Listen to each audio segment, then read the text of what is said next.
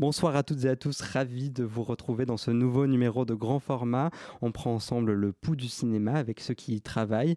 Et ce soir, on va tenter de comprendre les métiers de l'image et plus précisément de la direction de la photographie. Nous recevons celle qui a commencé à travailler comme assistante caméra auprès d'Henri Alcan ou encore de Robbie Muller sur Paris, Texas, pour ensuite reprendre les responsabilités de chef opératrice, notamment sur les films de Claire Denis, sur La vie rêvée des anges d'Éric Zonka ou encore Les égarés d'André Téchiné. C'est pour nous un immense plaisir, un immense honneur de recevoir ce soir Agnès Godard. le chevalier, qu'est-ce que tu nous as ramené Mais je cherche Alain Bagnon. Mario et Julien, habillez-vous, on s'en va J'aimerais bien que vous restiez. Bonsoir Agnès Godard. Bonsoir. Merci beaucoup d'être avec nous dans Grand Format. Au sommaire de cette émission, dans un quart d'heure, il manie les mots pour créer des contrastes, mettre en, en, perspective. Il sait faire des phrases qui créent du rythme là où il faut. Il est notre chef opérateur de la radio. Bonsoir Jocelyn. Alors salut Théo, salut à tous. Alors aujourd'hui, je vais vous parler de Christopher Doyle, un chef opérateur australien. Puis plus tard, j'établirai un top 3 sur les, sur les perspectives de changement dans le cinéma. Tout de suite après, celui qui crée du récit avec la vie des gens et fait des jeux avec leur travail, vous allez très vite comprendre pourquoi, c'est Luc Tailleur. Salut Théo, salut à tous. Alors je vous donne rendez-vous pour le fameux blind test. Et en fin d'émission, je vous parlerai de l'exposition consacrée à Jean-Pierre Jeunet et Marc Caro à la Halle Saint-Pierre. D'accord, et on parlera plus en détail du film Beau Travail réalisé par Claire Denis et sur lequel Agnès Godard vous avez travaillé.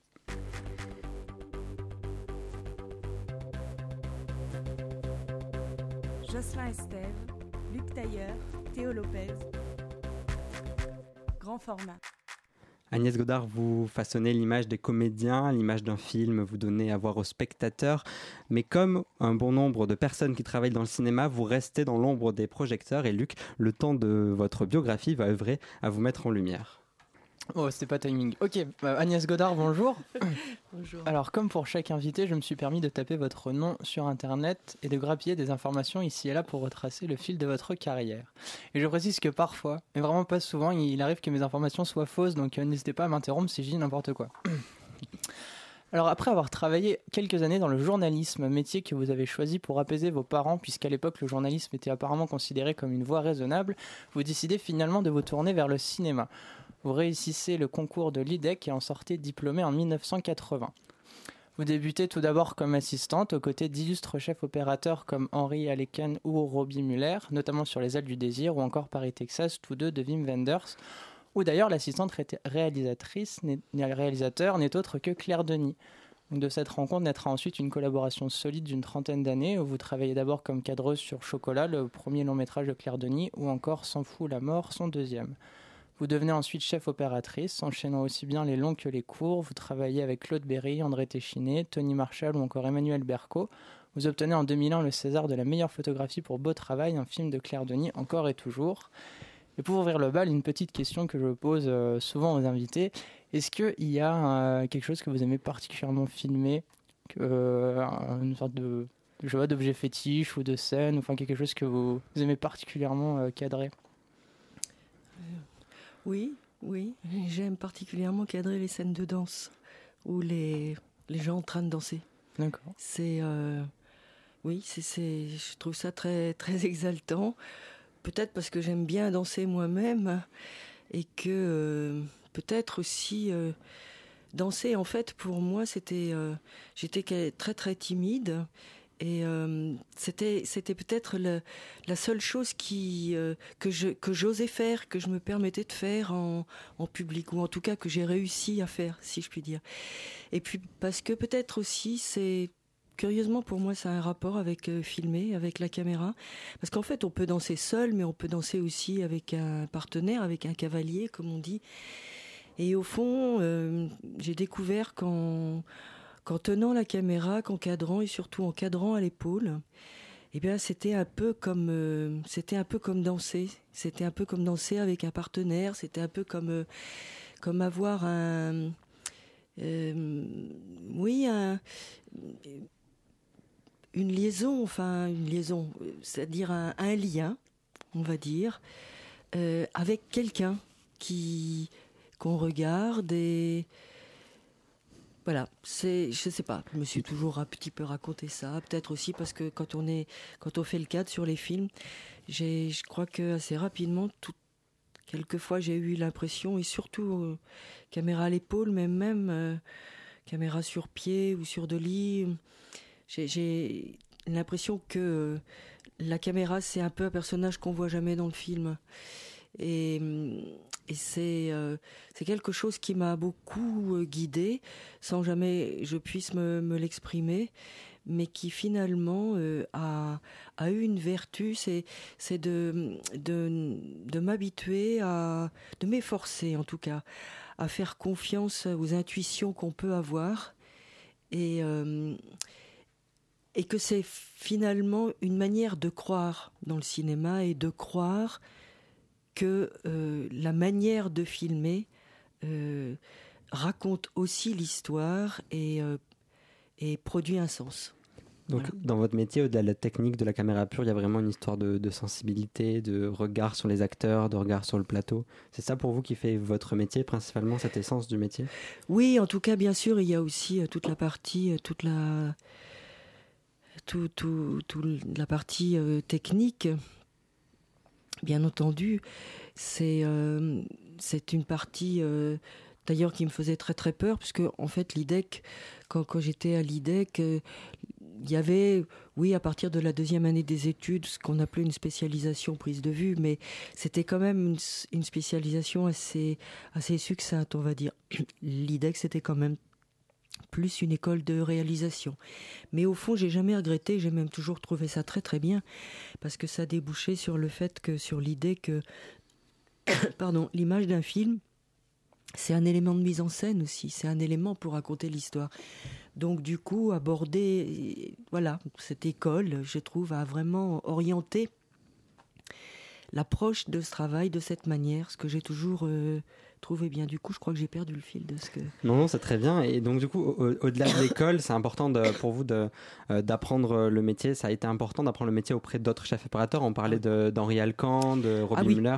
C'est là que vous avez appris finalement votre Oui, métier? voilà. Alors la, la technique, oui, d'ailleurs, ça, ça me faisait donc très très peur. Donc quand j'ai commencé à être assistante, ben, en fait, oui, c'est grâce à Henri Alcan. Henri Alcan, c'est un homme évidemment dont j'admirais de manière complètement euh, limitée le, le- le travail.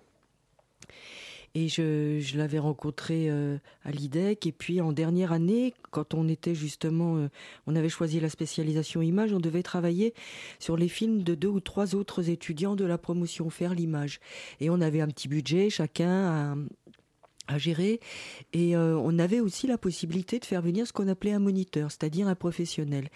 Et il y a un des garçons de, de, de ma promotion qui m'avait demandé de faire l'image de son film et qui avait dans son budget prévu deux journées avec un chef opérateur. Il avait demandé à Henri Alcan qui est venu. Donc j'ai travaillé comme ça un peu avec euh, avec Henri et après quand je suis sortie de l'école plusieurs mois après c'est comme ça qu'il m'a proposé de travailler avec lui euh, sur euh, sur l'état des choses, ce qui était, j'arrivais pas à croire que c'était possible parce que on avait déjà vu quand même des films de Wim Wenders, on avait tous vu l'ami américain, on avait euh, presque tous vu, euh, oui, Alice dans les villes, etc. Enfin bon bref, il était déjà une sorte de mythe, donc se me retrouver et tout de suite première assistante, c'était euh, c'était comme un conte de fées, voilà. Et c'est alors voilà, donc auprès de lui, j'ai vu que et, lui, je l'admirais précisément parce qu'il avait, je trouvais, un savoir technique, une connaissance technique incroyable, mais aussi un côté totalement artisan. Il y avait les deux aspects. Et je- moi, j'ai toujours pensé que c'était euh, que c'était cette alliance qui, qui avait fait de lui un homme si euh, si talentueux et si euh, tout ça. Donc ça, je, je me disais, mais comment arriver à, à avoir un savoir à sa taille, un savoir technique? Alors voilà, j'ai en effet, j'ai observé, j'ai observé. Mais au fond, au fond, je ne sais pas ce que j'ai pu euh, retenir de son savoir technique. Sans doute des choses à mon insu, peut-être.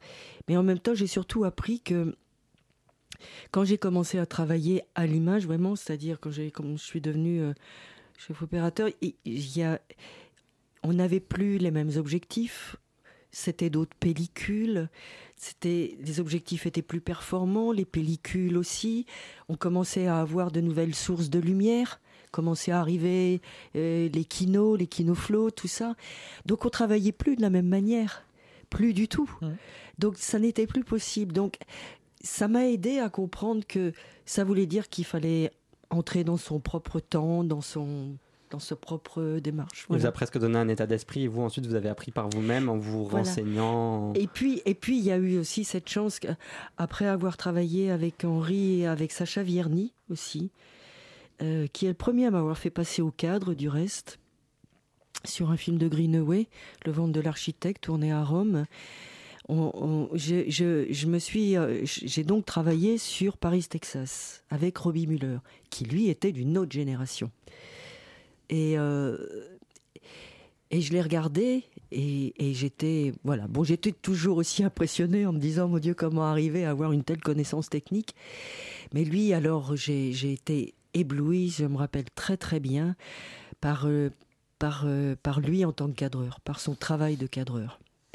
Il avait une manière de regarder dans la caméra comme s'il n'y avait pas de caméra c'était il était je sais pas la caméra c'était comme un gant c'était c'était c'était extraordinaire et il travaillait justement avec des kinoflows, etc. Enfin, il avait, il avait un autre style, encore que c'est pas nécessaire, je pense, d'avoir un style reconnaissable en un quart de seconde, mais c'était, c'était autre chose. Et puis surtout, il avait, il y avait cette euh, continuité de travail, cette collaboration qu'il avait débuté longtemps avant avec Wim Wenders.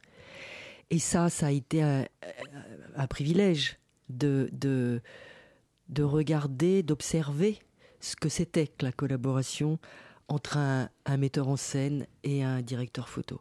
Et ça, c'était... Voilà. Puis bon, après, c'était une, une très belle histoire, puisque Paris, Texas était sélectionné à Cannes, et puis euh, j'avais pu aller... euh, à la projection.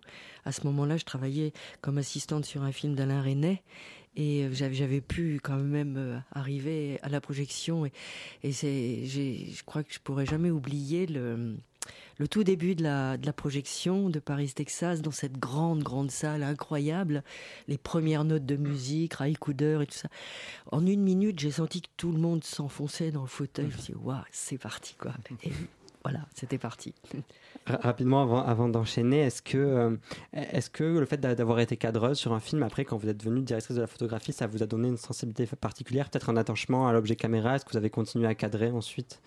Ça a été, ça a été un très très bon sas parce que je crois que justement à cause de cette idée que je me faisais de, de qui était euh, d'être euh, la difficulté de- du savoir technique, ça m'a permis de, de faire un petit sas. Finalement, j'ai fait plus de films, je crois, comme cadreuse que, comme assistante. Je suis pas restée longtemps assistante, très, très peu. Et euh, ça, oui, c'était, vraiment, euh, ça a été formidable. Euh, parce que euh, je, trouve que la cinématographie d'un film, c'est un ensemble. C'est pas seulement euh, l'image, c'est aussi le cadre, c'est aussi euh, le découpage, c'est le langage du cinéma, c'est ce qu'on décide de filmer, ce qu'on décide de pas filmer. Et, euh, et ça, ça a été. donc, j'ai, ça m'a donné le temps, la possibilité de. de ben d'observer enfin voilà et, euh, et aussi de euh, d'apprivoiser la caméra et de me, oui d'apprivoiser la caméra de me sentir à l'aise avec, Avec l'objet, avec la, avec, euh, technique euh, oui. et et aussi euh, c'est une chose très importante c'est de comparer les impressions qu'on a au moment où on filme une scène et où au moment avec le moment où on la voit ensuite sur un écran. Quand j'étais cadreuse, il y avait encore des rushs, on tournait en film, on tournait voilà. Et cette euh, cette comparaison de, de, de différences de sensations, ça apporte beaucoup. Ça apporte beaucoup de je trouve, de, de recul. Je trouve que c'est très difficile de savoir voir des images quand on a fait un film. Est-ce qu'il y a dedans ce qu'on voulait mettre? Ou ce qui est pas, ce qui veut dire qu'il y a vraiment un langage de cinéma. Ça, c'était vraiment, euh, c'était vraiment bien. Et, euh, et du coup aussi, ça m'a peut-être amené. euh, J'ai toujours fait le cadre sur les films et je je, je, je peux pas ne pas le faire. Et même quand, quand il y a un steadicam, je m'en- m'ennuie euh, parce que je sais pas faire le steadicam, mais, mais c'est pas possible. Enfin, c'est c'est c'est quelque chose a de très spécifique. C'est une vraie spécialité. C'est voilà. Une fois, j'en ai essayé un, mais c'était les débuts. Il pesait 50 kilos, peu mon poids, donc j'ai mis un quart d'heure avant d'arriver à faire un pas. Donc euh, voilà. Puis, puis j'ai fait beaucoup de caméras à l'épaule, donc j'adorais ça. Mais euh, tout ça pour dire que pour moi, le, le penser, penser euh, pour un, le travail pour un film, pour euh, pour la mise en image, ça passe par le cadre. La, la, la lumière, la, je sais pas, ça passe par le cadre. J'ai besoin de ça. C'est l'écriture, c'est les lettres Et euh, pour faire les mots. une question, vous parliez de votre regard sur les rushs. Est-ce que vous avez senti au fil, au fil des films que vous avez fait une évolution de votre regard? Est-ce que par exemple, si vous deviez faire, moi j'ai beaucoup aimé La vie rêvée des anges par exemple, est-ce que si vous deviez le faire aujourd'hui, vous le feriez pareil? Ou est-ce que ça serait au niveau de l'image complètement différent à, à votre avis? Je ne sais pas répondre exactement. Probablement que ce serait différent parce que on, le fait aussi avec qui on est, ce qu'on est au moment où, ce qu'on ressent, ce qu'on ce recherche. Euh, voilà. Mais euh, il y a y a des choses que je que je probablement referais de la même manière euh, parce que j'ai le souvenir de ce qui me ce qui m'attirait, ce qui me fascinait, ce qui m'inspirait. Dans le film, euh, qui étaient euh, les deux comédiennes. Et, euh, et c'est drôle du reste, excusez-moi, c'est une anecdote, mais il se trouve que il y a, deux semaines, en allant à une projection, j'ai croisé Elodie Bouchez. Je ne l'avais pas vue depuis des années. Immédiatement, dans la seconde, ce que j'ai vu, c'est ce qui me fascinait, c'était son sourire. Et quand on a tourné La vie rêvée des anges, elle avait ça, c'était c'était son rôle, mais c'était elle, c'était je, je me rappelle, je me disais toujours, mais elle aime tellement jouer, elle aime tellement jouer. J'avais envie de la filmer, j'avais envie de la regarder. Voilà. D'accord, c'est c'est une belle histoire. Vous écoutez toujours grand format. Et Jocelyn, c'est à toi que je cède la parole. Euh, toi qui nous parles aujourd'hui d'une personnalité de cinéma, euh, en l'occurrence Christopher Doyle. En effet, aujourd'hui, j'ai décidé de vous parler d'une rockstar du cinéma, le bad boy des chefs opérateurs, le Marlon Brando de derrière la caméra. Je veux bien sûr parler de Christopher Doyle, donc de, Chris- ou de Chris Doyle pour les intimes. Originaire de Sydney mais hongkongais d'adoption, Monsieur Doyle est surtout connu pour son travail de chef opérateur sur les films de Wong Kar Wai, avec entre autres Chungking Express, In the Mood for Love. Il a aussi travaillé avec Gus Van Sant ou encore Jim Jarmusch. Si je qualifie ce cher euh, Christopher de rockstar, c'est qu'il se plaît lui-même à se comparer à Keith Richard, célèbre guitariste des Rolling Stones.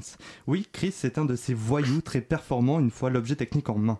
Comme les canailles de son genre, il n'est certainement pas connu pour garder sa langue dans sa poche. C'est alors que ses nombreuses interviews font étalage de la relation fusionnelle qu'il partage avec la boisson, enfin surtout la bière apparemment. Ou bien il se plaît à parler de cette génération Instagram de cinéastes incapables de faire durer un plan plus de 10 secondes. Maintenant que vous cernez un peu mieux le personnage, voici comment il se décrit lui-même pour faire court. Je suis fou, mais ils en ont besoin, ils ont besoin de ma folie. Il est fou, mais comment être en désaccord avec cette affirmation quand on, quand on regarde du côté de son parcours? Cet homme est depuis toujours hors des clous, hors des écoles usuelles, hors des institutions. On peut dire qu'il s'est formé par le contact des gens et des cultures diverses. Marin dans un navire marchand, cow-boy ou agriculteur en Israël dans un kibbutz, puis homéopathe en Thaïlande. Enfin bref, on voit que son parcours est émaillé de rebondissements assez cocasses. Et alors on ne s'étonne pas qu'un point revient continuellement lorsqu'il évoque son travail, l'énergie. Ce liant qui parcourt les villes, les personnes, les films et les images. Chez Doyle, si filmer c'est avant tout traduire des idées en images, c'est aussi transmettre l'énergie de l'idée à ses spectateurs. Et cette énergie, Doyle a besoin de le ressentir dans un lieu. Un endroit doit véhiculer une sensation, des vibrations particulières qui inspirent bien évidemment au moment du filmage. Il s'agit d'exprimer une idée dans un espace donné. Et ces vibrations sont notamment partagées grâce à l'éclairage. Et là, on touche un point particulier de son cinéma. Si vous avez vu Chunking Express, vous devez forcément vous rappeler, de ces néons si prégnants. Ces néons, il faut savoir que Christopher les adore particulièrement. Alors, lorsqu'on décide de les remplacer par des LED, forcément, ça met en rogne le gentil bad boy qui disait lors d'une interview pour Libération les LED ne sont pas assez dirty, les LED ne sentent pas le sexe, les LED sentent la banque, l'entreprise, la gentrification, c'est fade, chiant. Les films que nous avons faits se nourrissent de cette énergie du néon, cette exubérance, ce besoin de s'exprimer avec fougue, de déborder le cadre, de frimer qui caractérisait le Hong Kong de naguère. Alors oui, Christopher n'aime pas s'ennuyer et tout de suite on comprend mieux pourquoi son cinéma est si reconnaissable. Il est différent car il imprime sa marque, on le reconnaît à une certaine fébrilité qui tient à ses plans imparfaits d'un point de vue technique, à des compositions assez hors normes, à ses mouvements aussi qui donnent l'impression que la caméra danse avec les comédiens. Et là, je terminerai avec un petit mot d'Olivia Saïs, un cinéaste. Euh, Olivia Sayas, oui. Olivia Sayas. Euh, du coup, trouvé dans le documentaire In the Mood for Doyle de Yves Montemeyer. J'ai toujours été en contact et puis ensuite, ensuite progressivement, je l'ai vu devenir euh, Chris Doyle, quoi. c'est-à-dire euh, franchement un des grands inventeurs de formes du cinéma contemporain. Enfin, euh, Chris, il a une espèce de liberté avec la caméra, il a inventé des trucs que personne n'osait faire, ou des choses qui vraiment moi m'ont beaucoup impressionné. Enfin, je des trucs, les trucs qu'il faisait avec euh, avec d'allumer, d'éteindre la caméra pendant les prises, avec des images flashées, de faire les, espèces de ralentis accélérés de Chunking Express, enfin qu'après qui ont été imités, réimités, réimités, qui sont devenus une de standard ou clip, de la pub, etc. Mais enfin, à l'époque, c'était du cinéma, c'est du cinéma hyper nouveau. Il y a un beau débit dans, le, dans la parole d'Olivier Assayas. Merci Jocelyn et Steve. Agnès Godard, on va à présent vous soumettre un petit exercice ludique, un jeu de reconnaissance plus communément appelé le blind test. Alors on va vous passer des extraits euh, de films et à vous de reconnaître leur provenance. Alors Jocelyn et moi-même, je précise qu'on ne connaît pas les extraits, donc on va jouer avec vous. Euh, et c'est Luc qui a organisé ce, petit jeu comme, comme d'habitude. Voilà. Et je précise, tu as oublié donc des extraits de films sur lesquels vous avez travaillé. Exactement. Votre travail à l'image ne sera pas forcément évident dans ces extraits, mais c'est pas grave. Euh, est-ce qu'on y va? Extrait numéro 1. Et t'as revu le titre de la dernière fois? Ouais, on est rentré à Paris ensemble. Voilà. Et? Bah, Je suis rentrée avec lui et... Euh, si vous trouvez, vous pouvez le dire. Oui, oui, c'est Un beau soleil intérieur. Oui. Un film donc de Claire Denis. Film donc de Claire Denis, sorti en 2017 l'année dernière. Euh, du coup, est-ce que vous pouvez nous en parler si vous avez, euh, je sais pas, un souvenir de, ce film ou du tournage, une anecdote euh, Qu'est-ce qui vous vient à l'esprit quand on parle d'un beau soleil d'intérieur?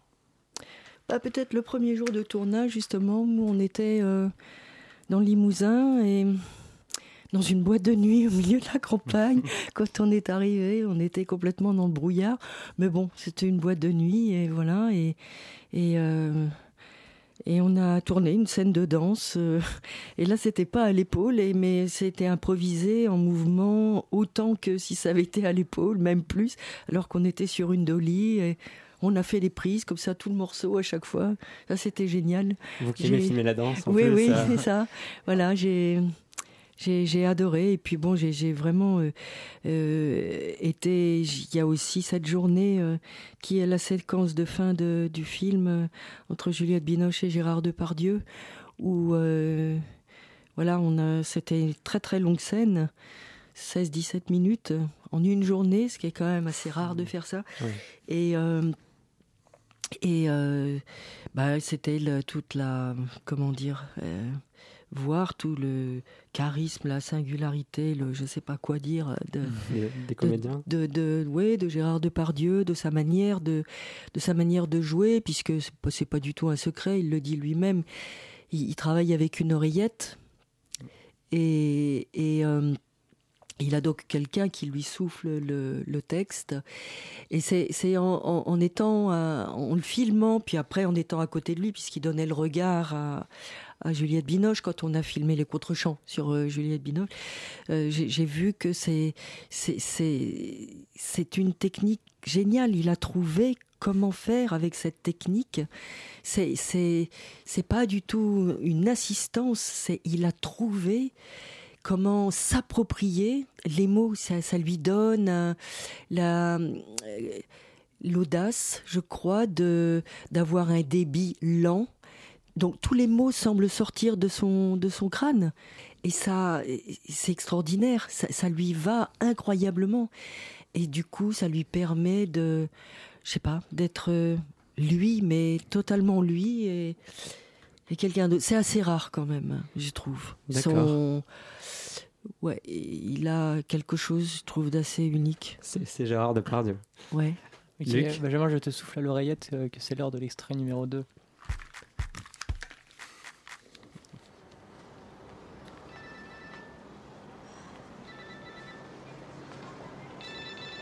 Allô Ouais. Ouais, c'est moi.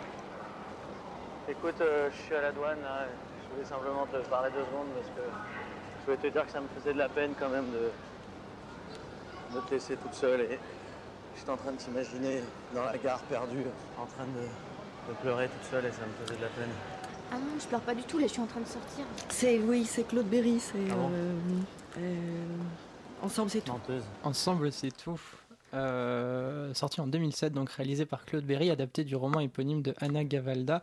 Justement, euh, j'ai choisi cet extrait pour vous poser une question que je vais sûrement galérer à exprimer, mais quand vous travaillez sur un film qui est tiré d'un livre, est-ce que vous aimez bien lire le livre avant pour voir s'il y a des images qui vous viennent dans la tête? Parce que je me suis dit qu'un un livre avec la prose, c'était peut-être plus, ça vous inspirait plus que de lire un scénario qui est écrit de manière un peu plus euh, conventionnelle. Là, en l'occurrence, non, j'avais décidé de pas, j'avais pas lu le livre, je ne le connaissais pas, et j'ai décidé de rester avec le scénario, de partir du scénario pour imaginer des choses, et de pas partir du bouquin, puisqu'il avait été adapté. Et j'ai été plutôt contente de ça. Euh, après, ce qu'on imagine, vous savez, c'est, ça dépend totalement de la collaboration qu'on a avec un metteur en scène, Euh, la collaboration entre chef opérateur et metteur en scène, elle a un vaste éventail de possibilités. C'est voilà, mais là j'avais j'avais décidé de ne pas le lire. Par contre, il m'est arrivé souvent de trouver inspiration en lisant des livres, inspiration pour des images. Et j'ai découvert ça il y a maintenant quand même pas mal d'années, mais quand j'ai quand j'ai lu euh, tous les bouquins de Faulkner, ça m'a ça a été une source d'inspiration pour l'image, pour euh, vraiment formidable. Donc on peut trouver l'inspiration dans la littérature. D'accord. Alors Luc, troisième extrait, ce sera le dernier. Ah. Je suis désolé, on est un petit peu en retard. Ah ouais. Oh. Oh, bah, tu veux le 4 Euh, Ah, choix difficile. On peut pas en avoir le temps pour les Allez, alors on se dépêche. Ok, alors extrait numéro 3. Jérôme, je t'aime. J'essaie. Ah bah c'est bon, vous La vie- vite. Je t'aime. La vie ne me fait pas peur. Exactement. Euh, de Noémie Lovski, sorti en 1999. Alors très très vite, juste. euh, c'est très anecdote, drôle. on passe à extrait on s'est pas rendu après. compte parce que dans cet extrait, c'est un professeur qui tombe sur un papier de- sur le bureau d'une de ses élèves qui le lit, donc il répète environ euh, 74 fois Jérôme, je t'aime. Et c'est très drôle parce qu'on avait déjà passé un extrait d'un film de Noémie Lovski, c'était euh, Camille Redouble. Et il y avait aussi une scène où un professeur euh, traumatisait une élève. Donc c'est un. Je pense qu'il a dû avoir des professeurs traumatisants dans sa vie. donc, du coup, ouais. Ok, bon, du coup, je me dépêche. Dernier extrait. Vous êtes prêts, les enfants, les éléphants? Vous êtes prêts les enfants, les éléphants? Oui On y va. Ouvre les rideaux, Yannick. Et voici Cendrillon. Je suis malheureux. Ah oui, ça c'est euh, Jaco de Nantes. Ouais. Et alors Luc, de tu l'as choisi juste pour faire la blague euh, avant Non, non, non, j'aime beaucoup le film de Agnès Varda, sorti en 1991. Et c'est très bien, regardez-le, c'est sur l'enfance de Jacques Demy à Nantes. Merci beaucoup Luc pour De ce rien. super blind test en version express. Et pour continuer avec vous Agnès Godard, nous avons choisi de parler plus en détail de votre travail sur le film Beau Travail de Claire Denis, sorti en 2000 et pour lequel vous avez reçu le César euh, de la meilleure photographie. Marseille, fin février. J'ai du temps devant moi maintenant. J'ai tout raté d'un certain point de vue et beaucoup de choses dépendent du point de vue, de l'angle d'attaque. Mon histoire est simple. C'est l'histoire d'un homme qui a quitté la France trop longtemps. D'un soldat qui a quitté l'armée avec le grade d'adjudant. Adjudant-chef Galou. Galou, c'est moi. Beau travail, c'est l'histoire de l'adjudant Galou en mission dans le golfe de Djibouti et dont le poste est mis en danger par un jeune soldat qui fait preuve d'un grand courage, le légionnaire Santin. Dans cette ambiance de peloton militaire, nous suivons avec attention la chute progressive de cet adjudant dont on sait dès le début qu'il va finir, malgré lui, à retourner à la vie civile.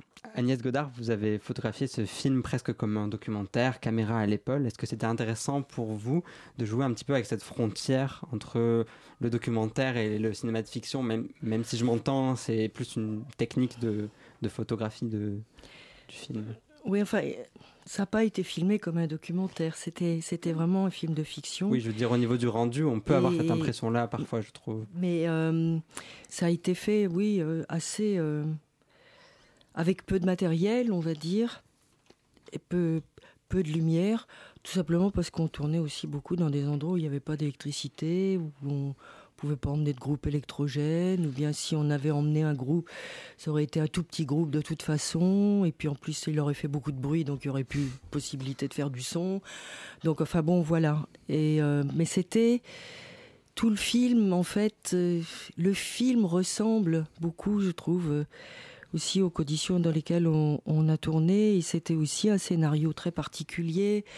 C'était, c'était, euh, pour moi, je, dirais plutôt que c'était un film expérimental, mais que c'était complètement exaltant de, de, de, de, faire ça, parce que justement, c'était euh, c'était comme euh, exercer ou mettre à l'épreuve euh, la foi dans, le cinéma d'une certaine manière. Et euh, il se trouve que d'autant plus qu'on ne voyait pas d'images. On n'a vu aucune image pendant tout le tournage.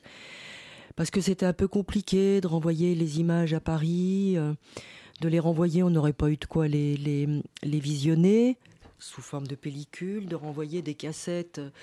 Euh, c'était voilà un peu compliqué. Donc on, euh, voilà, on n'a pas vu d'image. Et du coup, c'est aussi quelque chose qui, je crois, finalement, au lieu de nous inquiéter, nous a donné une forme de liberté.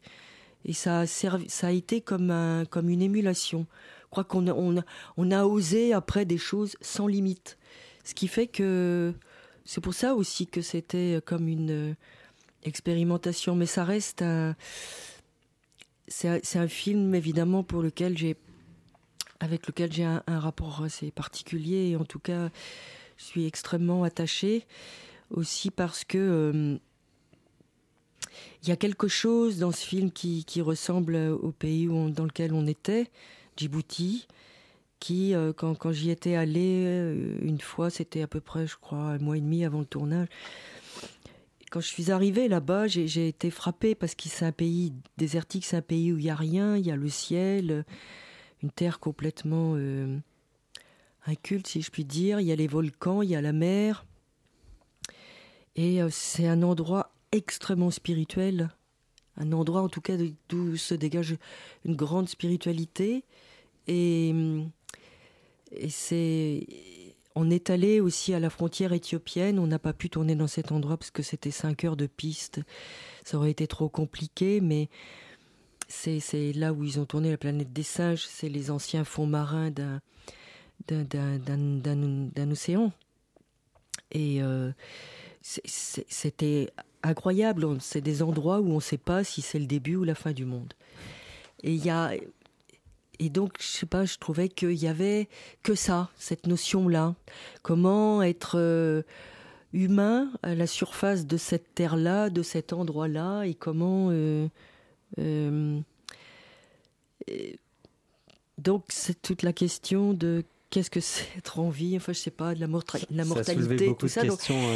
C'était, assez, voilà, le risque, le risque de la vie, le risque de plein de choses. Mais en tout cas, c'est vrai que c'était et puis, puis il y avait, il y avait quand même euh, alors cette troupe de, comédiens, euh, comédiens ou non comédiens, danseurs et tout, qui était quand même complètement incroyable. Alors du coup, nous, moi j'ai eu l'impression que nous aussi on faisait la légion, on s'entraînait parce que finalement avec la caméra à l'épaule, courir, il faisait quand même bah, très très chaud parfois, 45 degrés ou des trucs comme ça. C'était quand même assez, euh, mais c'était libre. Il y avait un bon esprit de groupe, en tout cas, et une vraie cohésion d'équipe. Euh, J'ai dit tout à l'heure, vous avez été récompensé pour le César de la meilleure photographie. Qu'est-ce qui fait que, selon vous, vous êtes récompensé et que, donc, de fait, de fait, cette image touche les gens? C'est pour ça aussi qu'il y a. Est-ce que vous savez qu'est-ce qui fait Est-ce que vous pouvez imaginer, vous dire qu'est-ce qui a touché les gens dans, dans l'image que vous avez faite? C'est quelque chose de très dur, j'imagine, quand on. Je, je, je, sais pas, j'ai pas la moindre idée. Je, c'était tellement une surprise. C'était, je, je, je sais pas. Ouais, c'est difficile d'analyser de, de, et de savoir où les gens l'ont reçu et, et ça, ça, a bien fonctionné. Je, je pense que, que, de toute manière, les, les, les faits. Euh, c'est le, le, film dans sa totalité. Oui, il faut qu'il y ait tout qui s'agence parfaitement pour que ça. Qui l'a produit. Peut-être qu'en effet, il y a, y avait. Est-ce que c'est ça? Je ne sais pas. Pour moi, une image réussie, c'est une image, euh, c'est une image qui, euh, c'est l'image d'un film, c'est l'image du film. C'est quand ça donne au film euh, une, forme d'évidence. Voilà. L'image, l'image au service du film quelque part. Euh, merci. On, revient dans, dans, quelques instants avec vous, Agnès Godard, pour continuer à parler de votre travail. Et avec Jocelyn et Luc qui sont toujours là. On écoute California Soul de Oh. Marlena Shaw.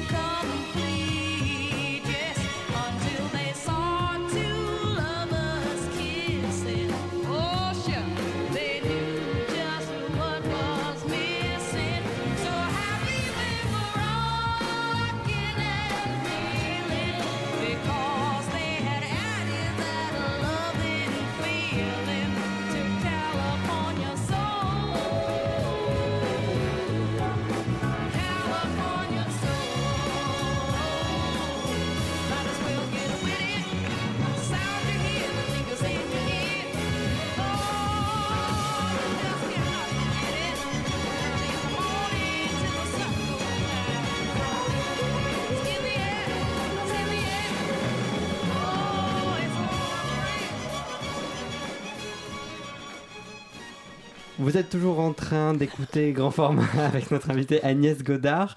Vous avez travaillé sur beaucoup de films de Claire Denis. Euh, comment a, rencon- a commencé cette aventure de, cinéma avec, euh, avec Claire Denis?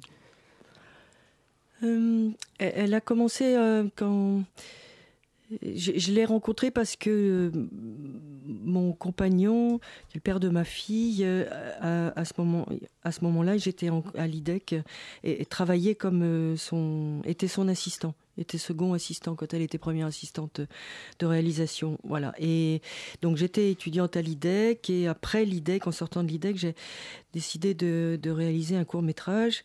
Et, et à, cette occasion, j'ai pu lui parler une fois comme ça, euh, seule à seule. Je lui avais demandé un rendez-vous pour lui demander des tuyaux, quelques conseils. euh, voilà. Et donc elle a vu.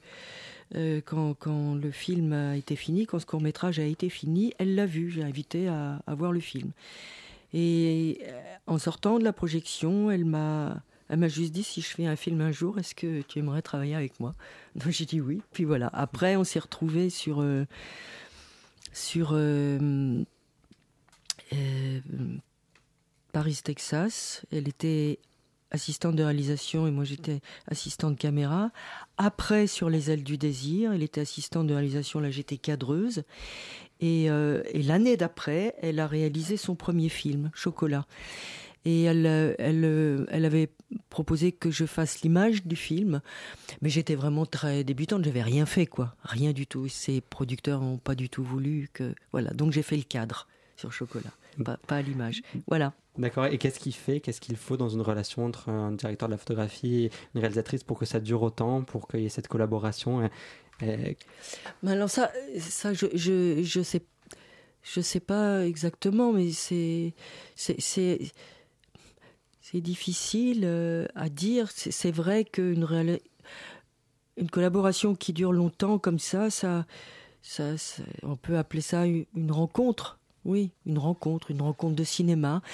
Est-ce que c'est nécessairement, c'est quand même partager des goûts communs un peu, avoir des, sensations euh, en commun euh, par rapport à certains types de films et pas, d'autres? Oui, partager des goûts communs, voilà. Partager, euh, accorder aussi une certaine place à ce que c'est travail sur ce travail, faire des films, travailler sur des films. Enfin, voilà, il y a sans doute quelque chose comme ça. Après ça, il y a aussi des tas de choses qui se disent pas, je sais pas. c'est, euh, c'est, euh, mais euh, c'est assez. ce que je pourrais dire, par contre, il, me semble que ça, c'est, c'est pas une une collaboration qui a perduré pour après avoir trouvé une bonne recette. Ce qui a été essayé à chaque fois, ça a été d'aller vers autre chose ou d'aller plus loin ou de voilà, de, de- d'expérimenter. Ça a quand même été, ça a quand même été placé sous sous, sous ce jour-là et et ça, c'est assez, euh, assez formidable. Alors évidemment, euh, en, en même temps, je ne sais pas du coup si j'ai jamais. Enfin, je crois qu'on n'a pas vraiment expliqué ce que c'est le métier de, de, de chef opérateur. Parce Oui, qu'il je y a dire un- un petit différents mot, oui, vous- mots, mais euh, voilà, en fait, c'est vrai que c'est quand même un, un collaborateur très proche du, du metteur en scène. Euh, puisqu'il est responsable du ruban d'image du film. Donc, euh, c'est quelqu'un qui doit euh, transcrire ou interpréter, il y a des tas de mots différents, en, en, en images, et en apportant un, climat, un climat visuellement pour ra- raconter une histoire, quoi. Et donc, c'est voilà, c'est comme c'est comme une forme d'interprète ou d'accompagnateur. Et donc c'est alors après la, nature, la manière dont se déroule une collaboration, elle, change avec les personnes. D'abord parce que les personnes on- on sont toutes différentes. Je veux dire, on a affaire à, à des metteurs en scène qui ont des personnalités différentes. Et puis et puis il y en a qui ont des idées très très précises de mise en image, d'autres pas. Donc euh, la, la, la collaboration, ça peut ça peut être de proposer un découpage et une mise en image, et ça peut aller aussi à, à, euh, exécuter, faire en apportant, en essayant, parce que ça fait rebondir aussi euh, ce qui a été euh, proposé par, euh, par le metteur en scène. Donc ça, ça, ça mais c'est c'est quand même ça, c'est quand même euh, euh, la la, pers- la personne qui va, c'est presque de l'ordre d'une traduction, sachant qu'on dit aussi que les meilleures traductions de, livres, par exemple, c'est celles qui, à un endroit ou à un autre, contiennent une, petite trahison. Mais c'est parce que ça peut pas être littéral. ça, c'est pour. euh, Il y a une transposition. Voilà. Alors, c'est ça aussi. On peut peut-être, en, en échangeant, apporter euh, dans, dans ce qui appartient à l'image un peu plus quelque chose qui va, euh, qui va apporter. Quoi. Et, et comment on travaille aussi en tant que chef opératrice euh, avec les autres corps de métier à construire l'esthétique du film Je pense à la décoration, je Ah pense bah au oui. costume, je pense que c'est une synergie qu'il faut réussir à trouver. Ben voilà, c'est tout un, c'est comme un puzzle, c'est tout un ensemble. C'est euh, évidemment le principal interlocuteur, c'est c'est le metteur en scène. Le metteur en scène aussi va travailler beaucoup avec euh, la déco, mais du coup on va avoir puis les costumes, et puis le maquillage, et puis enfin c'est les repéreurs. Enfin, on, on- ça, c'est euh, oui, c'est vraiment toute une mécanique, tout un rouage. Oui, c'est très important, bien sûr. D'accord, Luc, c'est à toi maintenant. Une fois n'est commence n'est par pas coutume, oui, on commence par toi aujourd'hui. Euh, tu nous parles d'une exposition, cette fois-ci, une exposition à la Halle Saint-Pierre. Exactement, une exposition consacrée à Marc Caro et Jean-Pierre Jeunet. Halle Saint-Pierre, d'ailleurs, le lieu, euh, le choix du lieu semble assez évident puisque à quelques mètres se situe le jardin du Sacré-Cœur où avait été tournée euh, la fameuse scène de, de Amélie Poulain. Vous te souviens bien sûr. Bien Théo. sûr, je l'ai vu il n'y a pas longtemps. en. Très bien, ok. Alors pour la petite histoire, les deux bonhommes avaient une vingtaine d'années lorsqu'ils se sont rencontrés en 1974 au Festival du film d'animation d'Annecy. Festival où d'ailleurs on aimerait beaucoup aller euh, faire une émission cet été, si les gens de Radio Campus nous écoutent. Donc ensemble, ils réalisent plusieurs courts-métrages en stop motion, euh, L'évasion ou Le manège, avant de réaliser leur premier long, Delicatessen en 1991, puis La cité des enfants perdus en 1995. Après ça, Jeunet prend son envol et part à Hollywood réaliser le quatrième volet de Alien, où Caro va assurer la direction artistique. Mais la collaboration va s'arrêter ici, euh, tandis que Caro reste axé sur la science-fiction et réalise euh, Dante euh, 01. Euh, Jeunet change de registre et euh, on connaît la suite, Amélie Poulain, Un long de fiançailles, Mick McLatire Larigot. Et donc tous ces univers, donc là je vais vous parler plus de l'exposition, tous ces univers sont donc réunis dans une sorte de grande salle où sont exposés euh, les costumes, les accessoires, les maquettes, des extraits de storyboard, des photos de tournage ou même des dessins préparatoires. Et c'est assez amusant parce que chaque secteur consacré à chaque film est séparé les uns des autres euh, par des petits murets. Du coup c'est assez amusant parce qu'on passe d'une reproduction grandeur nature de l'alien de Alien au nain de jardin de- du père de Amélie Poulain. Et je trouve aussi que le procédé témoigne de la diversité assez incroyable dans l'œuvre des deux auteurs. Et, euh, et ça rend hommage à ce qui fait selon moi le sel de leur film, c'est les, inventions absurdes, c'est cette impression de bricolage et d'authenticité qui, euh, qui rend vraiment le style assez unique. Euh, et ce n'est pas tout, puisque dans une autre pièce est projeté un montage qui réunit plusieurs extraits de Making of, qui met en valeur le travail des équipes techniques, et ça, à grand format, on approuve et même on On revendique. approuve. Euh, donc on découvre euh, notamment le travail de l'équipe d'éco sur la reconstitution des tranchées dans Un long dimanche de fiançailles, euh, le- l'incroyable décharge dans Mick McAtire Arigo ou encore les effets spéciaux euh, immondes de Alien. Immonde parce que c'est euh, réussi donc c'est immonde. D'accord. Et enfin, une dernière partie est consacrée au film que nous ne verrons jamais. Et j'y ai appris l'existence de Casanova, en fait, une série que, dont Jeunet avait réalisé le pilote pour Amazon. Euh, pilote qui a été ensuite soumis, été soumis au vote des internautes, comme le veut la procédure euh, pour savoir si la, série va être produite ou non. Mais hélas, la série n'a pas récolté assez de votes, donc le projet a été abandonné. Et il devait également réaliser l'Odyssée de Pi euh, en 2007, mais après deux ans de travail de repérage de storyboard, le film a été abandonné pour des raisons de limitation technique. En fait, à l'époque, c'était très difficile de, faire les animaux, le tigre en image de synthèse. Donc finalement, le, le projet sera fait en 2012 par Ang Lee. Alors pour résumer, c'est une exposition euh, assez magique, assez fascinante pour euh, les amateurs de carreaux et de genêts. Alors euh, moi comme d'hab, je trouve ça peut-être un peu cher, ça coûte 7 euros, même si je vous ai pas parlé de euh, tout ce qu'on peut y trouver. Il y a beaucoup de, de, de clips, d'œuvres d'autres artistes qui sont mises en valeur. Il y a un court métrage notamment que Jeunet il a fait en 2016 euh, qui s'appelle Deux escargots s'en vont. En fait, c'est sur un texte de Prévert, c'est des insectes en animation qui ont été créés à partir de déchets qu'on trouve dans la rue, donc c'est assez, c'est assez génial. Et euh, on le trouve pas sur internet, donc euh, je, je pense que ça vaut le coup même d'aller à cette Ne exposition. serait-ce que pour voir le film. Exactement. Donc tu recommandes pleinement. Euh, je recommande, euh, je regrette juste aussi, parce qu'il y a toujours des critiques à faire, je regrette le manque de documentation sur les deux bonhommes, parce que je, tout ce que je vous ai raconté, ce n'est pas expliqué dans l'exposition et c'est bien dommage. Et enfin, euh, si vous prenez le ticket, euh, vous pouvez aussi aller au premier étage de la Halle Saint-Pierre. Il y a une exposition sur la scène artistique des Balkans. Et c'est tout aussi étrange et, euh, et très intéressant. Donc voilà, je précise aussi que l'exposition est jusqu'au 31 juillet 2008. Donc ne vous pressez 2018. pas. 2018 euh, pardon. 31 juillet 2018. Donc ne vous pressez pas, mais un peu quand même. Merci Luc, en plus tu nous donnes les bons plans, c'est super. Eh oui. Euh, Jocelyn, c'est à ton tour puisque tu nous parles aujourd'hui euh, des grands événements cinématographiques de 2017 qui vont changer 2018. Exactement.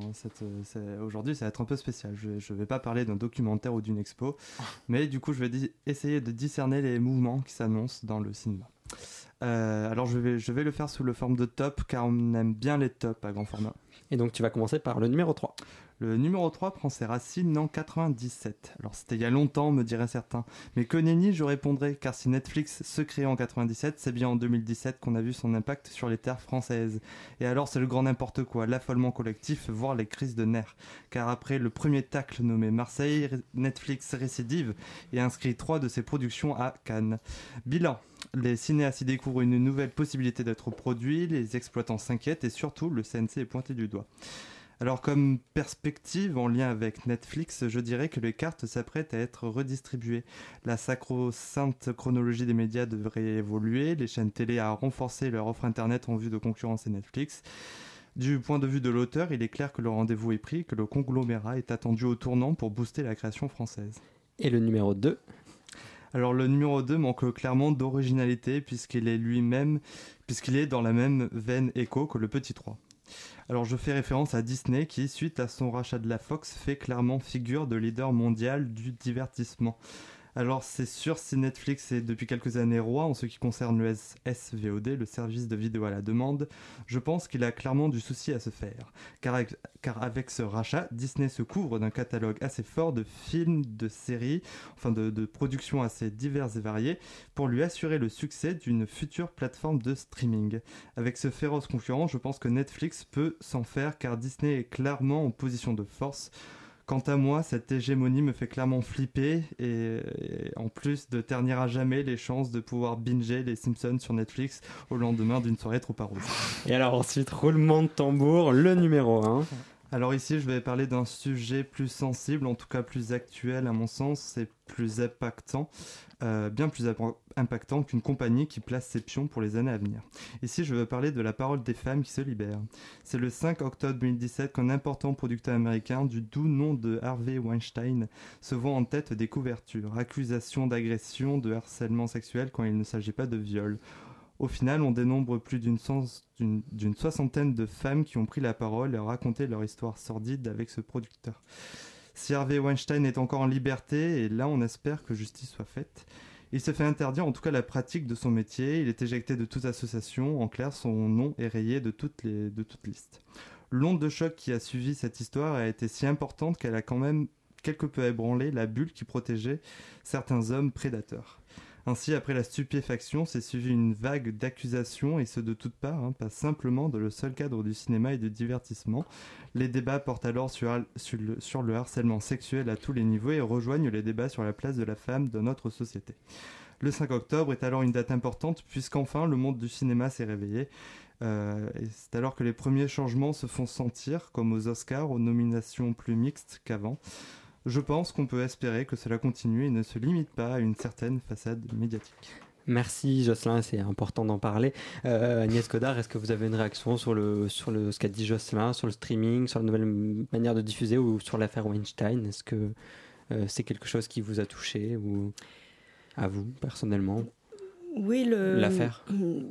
Oui, ben oui, le oui, oui, nécessairement, ça a été euh, oui, nécessairement parce que c'est vrai que c'est vrai que c'est il y a une réalité euh, qui n'était pas souvent euh, évoquée, mise avouée, mise en mots, je sais pas comment dire. Euh, après, j'ai été aussi, au bout d'un certain temps, un peu gênée, un peu troublée par l'espèce d'emballement en roue libre que ça a donné, c'est-à-dire euh, sur le, enfin sur le net, enfin sur les, parce que j'ai l'impression que c'est quand même une manière de communiquer qui, qui s'accompagne de certains réflexe de, de, de, ça ouvre les vannes et peut-être parfois euh, un peu trop vite, comme je sais pas, il y a eu une accumulation tout à coup qui m'a paru euh, un peu effrayante et, et- du coup un peu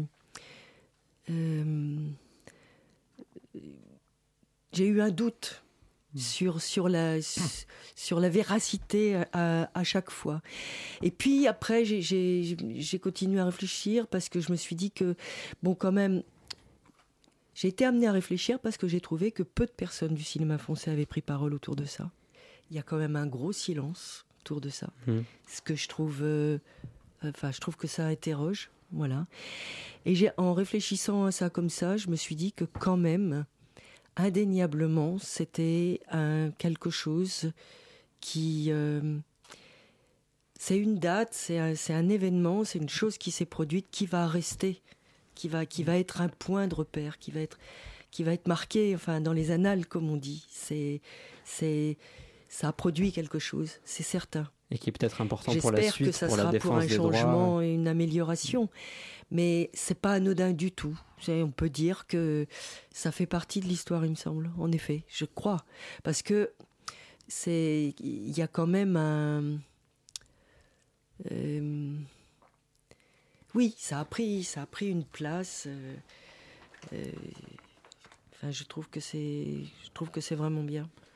D'accord, on, on va un petit peu juste changer de sujet, on va revenir vers la, vers la direction de la photographie. Est-ce que récemment, tout en restant dans l'actualité, mais une autre actualité, est-ce que récemment ou dans les mois qui ont précédé cette émission, vous avez eu un film qui vous a particulièrement marqué au niveau de l'image, ou même un film tout court euh, que vous auriez retenu, euh, que, vous êtes, que vous aviez vu, que vous avez vu récemment? Au cours de 2017, j'ai vu un film qui est un film américain d'une femme qui s'appelle Kelly Reichardt qui, est- qui- voilà. Et j'ai trouvé ce film euh, assez exceptionnel. Et je l'ai pas trouvé. euh, je l'ai trouvé. euh, je cherche un mot. On dit parfois quand, c'est pas très démonstratif, quand c'est minimaliste, voilà. Eh ben, je trouve que c'est pas un mot qui lui va à ce film. Je dirais plutôt, euh, je le verrais plutôt euh, comme primitif, mais dans le sens de comme euh, la force de, je sais pas, de, du film l'arrivée du train en gare de la Ciotat. Pour moi, je, trouve que c'est un film où on voit tout, tout- toute la hum, puissance de, de, ce qu'on peut faire au cinéma, avec des images et avec des histoires, et des histoires de vie entre guillemets minuscules. Voilà. J'ai trouvé ça incroyable. Et puis là, je viens de voir euh, un film. euh, et je, je, sais pas, comme j'étais en tournage, je sais pas si, je crois qu'il n'est pas sorti, justement, en France, il a dû être produit par euh, Amazon ou Netflix, excusez-moi. je- Bref, c'est un film américain réalisé par une femme, éclairé par une femme, qui a une nomination aux Oscars. C'est la première femme à l'avoir, qui s'appelle euh, Mudbound. Voilà. Et euh, c'est- c'est un film très, très impressionnant. D'accord. Voilà. Bon, il- vous le recommandez à, donc à ceux qui, ceux qui nous écoutent. Euh, on, on manque de temps, malheureusement. J'avais encore plein de questions à vous poser, mais c'est la fin de cette émission. Merci beaucoup à vous, Agnès Godard, d'être euh, venue dans grand format parler de votre métier. C'était un, un plaisir. Euh, merci à Jocelyn, merci à Luc, nos fidèles chroniqueurs, à la rédaction Léa Badji, merci à elle, à la réalisation Benjamin Arnaud. Merci à vous tous de nous avoir écoutés. On se retrouve le mois prochain, mercredi 21h. Jérôme, je t'aime. Jérôme, je t'aime. Jérôme, je t'aime. Jérôme, je t'aime. Jérôme, je t'aime. Jérôme, je t'aime. Jérôme, je t'aime. Jérôme, je t'aime. Jérôme, je t'aime. Jérôme, je t'aime. Jérôme, je t'aime. Jérôme, je t'aime.